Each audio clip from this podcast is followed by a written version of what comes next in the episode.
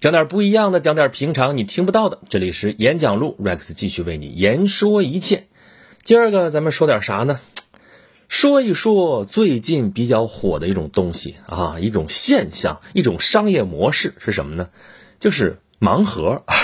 就盲盒这个东西啊，就是最近啊，就特别特别的火，火到什么程度啊？就是我们知道有一家是泡泡玛特是吧？他就卖那种小玩偶对吧？他就盲盒起家的，然后。前年这不是上市了，都已经那市值对吧？翻的具体数字咱就不说了啊，反正是你现在出去到外边玩，你很难看不见它，对不对？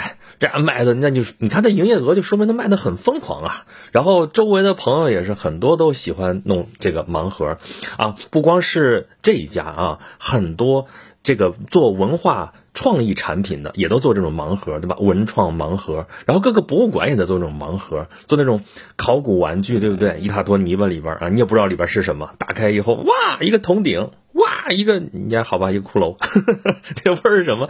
反正是就给大家带来快乐，而且顺带这个模式转啊转啊转啊，这非常的怎么说，如火如荼，是不是？那你说盲盒是个啥呢？就我在旁边看，我就对这种方式，我就觉得。不是特别喜欢，也不是特别哦，我知道有这个东西就好了。反正我是不太会去买盲盒啊。我儿子会喜欢啊，盲盒，看人家怎么着，买吧，偶尔也买几个。但是呢，你这种东西，为什么我会这么看？我会觉得这不就是宇宙牌香烟吗？还有当年那个小浣熊干脆面，对吧？小浣熊干脆面里边有那个水浒英雄卡，是不是？就多少人就为了买那个面，其实不是为了买那个面。是为了买里边那个卡，对不对？还有之前很多种，比方说万智牌啊，后来你现在玩游戏，游戏卡牌，对吧？原先是实体的，现在你这个游戏里边你抽的那个卡牌不是吗？对吧？多少钱抽一包？你抽到的卡牌里边，它能保证的是你可能有一个几率，你仅仅是一个概率而已哈。你可能拿到好牌，也可能拿到次牌，对不对？开之前你完全不知道，对吧？然后还有就是玩他有喜欢的，就奥特曼的卡片，对吧？一小包里边几张牌。对吧？它能保证你里边有一张特别好的啊，其他的就不一定是什么了啊。但是呢，你可能之前就买过，它不带重样的，但是它又有重样的，你就你为了想集齐，你就得买一堆。对吧？不管是实体的还是虚拟的，都是这么一个玩法。那这不就是宇宙牌香烟吗？说说宇宙牌香烟啊，我本来以为这个事儿大家都知道啊，咱就不用说什么宇宙牌香烟了。但是我后来我问过身边的一些年纪比较小的朋友，包括你看听咱们节目的很多是年纪比较小的小朋友啊，小学生、中学生都有。跟他们一提宇宙牌香烟，他们还真不知道。我这，哎，这地方差一句啊，就是。就这种本来觉得应该是全民记忆的东西，现在居然都要科普了，说明什么？说明一代人的记忆真的是了哈，正在逐渐远去。嗯，我什么时候开始意识到这个问题的？是意识到跟我儿子，就是我跟他说：“哎呀，要啥自行车？要啥自行车？”他说：“啊，我说那啥，那个，比就比如说，就说买这个奥特曼卡片，买了卡片之后，他说啊，这个卡不好，怎么怎么着？我说你这有人不错了，你这样有没有？之前没有，虽然次一点，但是你没有，你看，对吧？你得一新的。”要啥自行车？他说：“我说我要卡牌，我要什么自行车？”哎，你看这怎么给他解释呢？你说，我说你这小品自己看吧。哎，他也真喜欢，因为现在网上这种东西太容易看了，对吧？然后给他看这个，他不一共连，其实相当于是连载的三期，三年春节晚会上面那个小品嘛，对吧？连着给他看了，哎，看了我还要再看，然后出去就就学，对吧？这个啊，拐了拐了，卖了卖了，人家也这样。啊，要啥自行车？终于明白了。那宇宙牌香烟，想知道到底怎么回事？最好的办法当然你自己去看一遍，对吧？小朋友你自己就去看吧。啊，大朋友就知道宇宙牌香烟是什么。八应该是八四年是吗？还是八几年？就马季先生演的那个小品，你说是小品也好，你说是单口相声也好，宇宙牌香烟，对吧？那不就是说吗？我这香烟这牌子。假冒伪劣，对吧？质量堪忧，点都点不着。当然那时候那个就厂子里边还能吸烟，现在到处都禁烟啊。但是这个现象，对吧？拿这个烟不作不着，然后为了促销怎么办呢？那个烟盒上做文章下功夫，就印一堆画片啊，四大美女系列啊。对吧？然后十八罗汉系列，对吧？啊，你要想集齐，你就得买我十八盒，对吧？说是十八盒，你按按盲盒的这个，它你看它还不是盲盒，它是那个烟盒，对吧？你这个烟盒上面你能看得着啊？你说话都带这味儿的，这味儿好玩。但现在是盲盒，你就如果还是这个模式的话，你去买它，然后你不知道是什么的，你买了之后打开之后啊，你才能看到说，哎呀，这十八罗汉我又买着谁了，然后下回还得再买。你你为了买这十八个，你可能就买了一堆。当然呢，按照宇宙牌祥言的套路说，我每套我都少印几张，你永远集不齐，你就永远去买去吧。当然，现在那个盲盒也是这样啊，就是说你如果买一整套的话，它保证你都有了，对吧？你不至于说少印一张，那属于这个欺骗是吧？但是这个事儿吧，去年我看到也有这个工商的这个信息，说像泡玛特还有上某一些商家搞这种盲盒的玩法就被处罚了，也是有的。所以这个事儿这是什么呢？这其实就是商家的套路嘛，啊，他无非就是利用人的心理，我们对一些不确定的东西会有一种期待啊，会有一种神秘感。然后你如果打开，你如果超出你的预期，你会有点小小的惊喜，对吧？但是如果是你就是没在你的预期里边的话，你会觉得有点小小的失落。这种情绪的起伏变化，比你单纯的买一个东西可能更有意思哈。然后。这就像那个《阿甘正传》里边台词嘛，对不对？你看，这也是一代人的回忆了。就是现代小朋友，《阿甘正传》也不知道是啥了，对吧？其实《阿甘正传》好像我就没有认真看过，但我至少知道有什么东西，对吧？然后我看过一部分，没看完，好像我印象当中是啊。不过你说看完不看完的嘛？这事儿之前为了带孩子去那个就是环球影城给他补课。补了的课，你说给他看看那个《哈利波特》，你你你不看这个片子，你你知道到那儿你知道啥是啥呀，对不对？看的时候感觉呀，这片子我真的看过吗？就跟看新片一样，对吧？好吧，《阿甘正传》里边有句台词很著名，对吧？Life is like a box of chocolate, you never know what you've gonna get，对吧？生活就像一盒巧克力，你永远不知道里边是什么，对吧？这有点像薛定谔的猫是吧？盒子打开之前，这猫死不死你也不知道。生命中充满奇迹啊！你只有去尝试过才会明白，对不对？巧克力，那这就是盲盒的概念嘛，对吧？你如果是量产的标准的巧克力的话。这有什么好说的？这里边你知道是什么呀？你吃过，你就知道里边是什么，对不对？你看，这也是商家的一种套路，对不对？他卖巧克力，他就卖成盲盒，对不对？这看上去好像也没啥不好嘛，小期待嘛，神秘感嘛，对吧？这个还有那种福袋文化，应该是从日本传过来，是不是？年终的时候你花多少钱，固定的钱买一个福袋，这福袋里边不定有什么东西，啊，可能会承诺说至少不会比你花的这个钱，呃，就是便宜，对吧？这些东西的组合，有的可能就是一个大大的惊喜。里边可能你花的小小的钱里边，哇，居然有这个东西，哇，这真值了，你的心情就非常的愉悦，是不是？还有那种小礼物啊什么，这都是给我们生活带来趣味的东西。但是呢，如果控制不好啊，你就像刚才说的，你你你可能就会重复购买很多东西，你一次买一盒，一次买一盒。你看我儿子也碰到过这种情况啊，在买一个奥特曼的蛋，你也不知道里边是啥，打开之后发现重了，重了怎么办？有的时候我就说，那那这送给我吧，让 他心里好受一点，对不对？然后就还有商家拿这种，其实很多说就是拿它去库存的这种方式，对吧？我这东西卖不出去了，你看我这也有朋友跟我说，就是啊，我就是这个现在有这种模式多好啊，我把我那些快到期的东西啊，就吃了嘛，或者零食啊什么东西，我打一大包，我比我单卖卖不出去强，对吧？我都是一个一个包都包好了，对吧？我可以多给你塞一点啊，反正也快过期了，如果过期它的价值就是零。对吧？那现在有个福袋，有个惊喜，大家买，哇，好棒啊，对吧？也是有这种东西啊。而且现在这种盲盒很多卖的是文化用品、文化创意产品，卖的还很贵。说实话啊，那文化产品其实说白了，它卖的是个溢价。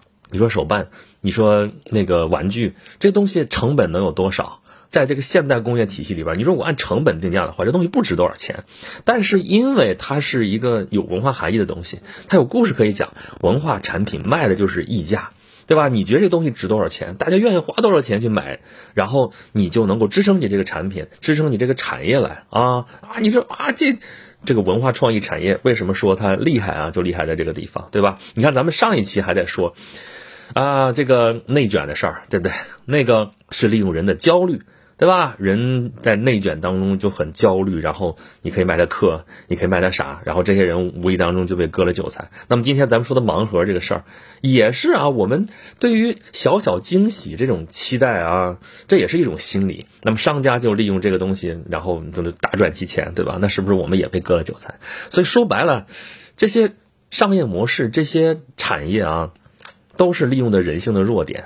对吧？我之前有一个朋友啊，他是一个标准的商人，你得说是 就真的是，他就跟我说，什么东西能挣钱，什么东西能挣大钱，就得是利用人性的弱点才好挣钱。他当时跟我说这事儿的时候，得七八年前，那个时候这移动互联网就是正在开始发展，但是还没有发展到现在这种规模啊。他就跟我说，当时还有那种就是手机上看那个，因为当时应该是二 G、三 G 可能刚刚开头。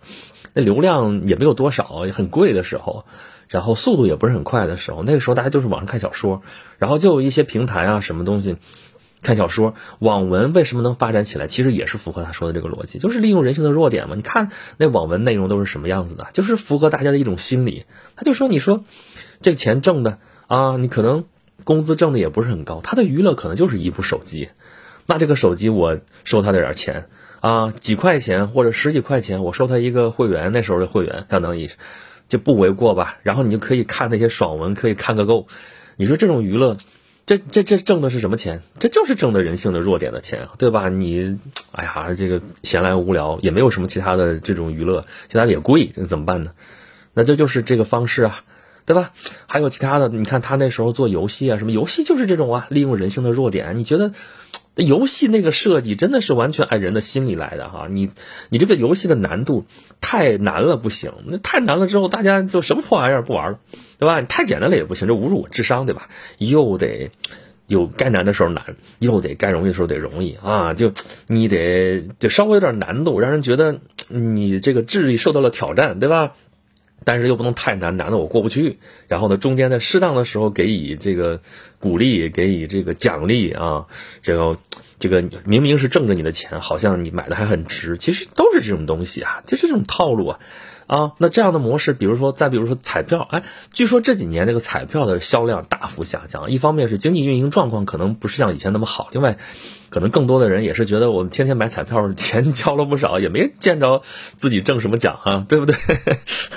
但是这种模式确实也是这样啊，利用你这个以小博大的这种心理，啊，那就就能做成一个很大的一个生意。当然，我们国家是严格管控的一个行业。啊，在国外这个事情，我不之前也说过，我一个外国朋友当时来的时候就说：“哎，我们在前面有一个卖彩票，我们买个彩票吧。”他说：“我不要在你们这儿买你们的彩票。”我说：“咋了？”他说：“我们那彩票 lottery，我们那玩意儿真的能挣到大钱，你们这不行。”我说：“为啥呀？你们人太多了，你们这个几率太低了。怎么他们那个玩法，我算了算，好像确实也是，但是他那个几率会高很多，但照样是一个很低很低的几率。所以彩票这种东西，哎呀，就是。”利用你说你那个侥幸心理，说哎呀我能中奖，然后哎呀我就能一夜暴富，对吧？就何以解忧，唯有暴富嘛，对不对？再比如说短视频，最近这几年那么火，短视频也是利用这种心理，就是要爽，要不断的爽，就是就你你这个现在的这种逻辑也是要不断的投喂啊，你喜欢看什么东西，我就在不停的给你推什么东西，机器算法就在干这个事儿嘛，对吧？然后你看这个视频，哈哈一乐，哎，几秒钟，十几秒钟，歘过去了，刷过去了。真的可以在这刷几个钟头、几十个钟头啊！几十个钟头不行，太太累了。十几个钟头，我我听说过是有的，对吧？刚刚起来的时候，当时哥们就说坐火车，对吧？看到旁边一个人在那刷抖音，歘歘歘，刷了七个钟头。为什么能精确的知道七个钟头？因为这个火车开了七个钟头。那你说这些东西都不好吗？啊，这又不是毒品，对吧？小小娱乐可能不成问题，但是如果沉浸进去的话。都会有大问题，对吧？你不能全是这个东西，对吧？你它的性质其实是差不多的，这程度没有那么深啊。你如果完全陷进去的话，沉溺在里边的话，那真的变成毒品那种性质了。所以你说，回到咱们这今天说的这个话题，说盲盒这个东西，我说了，其实可能也就是宇宙牌香烟，而且这个东西可能。更不好破解。你明明知道它这个模式是这样，但是呢，你如果控制不住的话，你就是会受到它的吸引。你觉得，哎呀，这个好爽，我就要，嗯，啊，对，偶尔，所以我也会买几个。对这个东西，呃，有的是可能是自己喜欢，有的就是就是小小娱乐一下，对吧？有的时候就是给儿子买，对吧？他喜欢这个东西，但是呢，绝对不能过量啊。希望我们能够保持清醒。呃，其实这种新的商业模式层出不穷啊。但是其实，你看一看吧，这个新瓶里边装的可能都是旧酒，因为就这些商业模式啊，人类文明已经几千年了啊，很多这些玩法早就玩过了哈。只是当时在当时的经济条件下，或者是技术背景之下是那么个玩法。现在你。打开这个本质，你去看一看的话，其实可能差不了多少。啥叫盲盒啊？你说你去看场电影，说不定也叫盲盒。为啥呢？就是。你之前可能并不了解这个电影啊，你了解也就是看过预告片啊，你不可能彻底了解，对吧？你彻底了解你就把它看完了，那你看之前你也不知道这电影会咋样，你只能通过风评啊，你只能通过就是这种口碑啊，然后来确定你要不要去看，值不值得去看。但看了之后你才知道它是咋样。那。开它的这个过程可能也是一个盲盒，不过这本身也就是文艺作品的一个魅力吧。那你看本书，你看一个演出之前也是这种心情，所以这个其实是我们平常的一个正常的一个消费心理，对不对？只不过他把这个东西给做到了日常用品，弄到了这个文化创意产品上面去，这个东西就可能就扩大了啊。你说什么东西不是盲盒呢？那就除非像刚才说那个巧克力啊，就是标准化的，你这个吃过好几回了，你肯定不会有什么惊喜，对吧？你吃一碗面出去都是标准化产品，对吧？但就这些商家，他们也会整点什么，也得也得调剂调剂，也得变一变样子，不能老是这个样子，老是这样子一成不变的话，这生意也是需要点刺激。所以人生需要点刺激，人生需要一点这种。惊喜，对吧？你只要不是惊吓就好，对不对？所以就是这个惊喜，千万别整成惊吓啊！然后这个盲盒别变成就是就是瞎吃瞎玩，对吧？然后就被人捂着眼睛割了韭菜。只要是在这个程度范围之内，应该都还是可以接受的，嗯。对了，既然说到这个宇宙牌香烟了哈，就围绕这个节目啊，还有一些小故事，还蛮有意思的啊。就是当年看的也是啊，就说这个宇宙牌香烟啊，当时马季先生表演完了之后，大家就不好多节目，那时候都是一个明星都演好几个节目，反正演完了要回家，回家之前哎接到一个电话，这个电话就找马季先生了。就当时啊还有那个气氛，就是观众来电嘛，观众来电能直接就找到本人，然后。说什么呢？就是这是首钢的一个工人说我在值班，刚才没听到这个相声啊，就是没听到这个节目。说马季先生当时讲了些啥呀？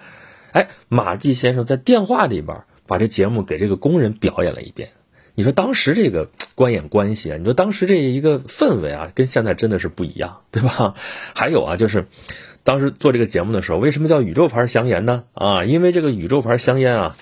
这个马季先生还真的到工商局去查过，说哦，没有这个品牌，就全国上下没有叫宇宙牌香烟的这么一个牌子，所以这才放心大胆的用，因为这是个讽刺相声嘛，你说出来对人影响不好，那怎么能行？是不是？这事儿也会出问题的。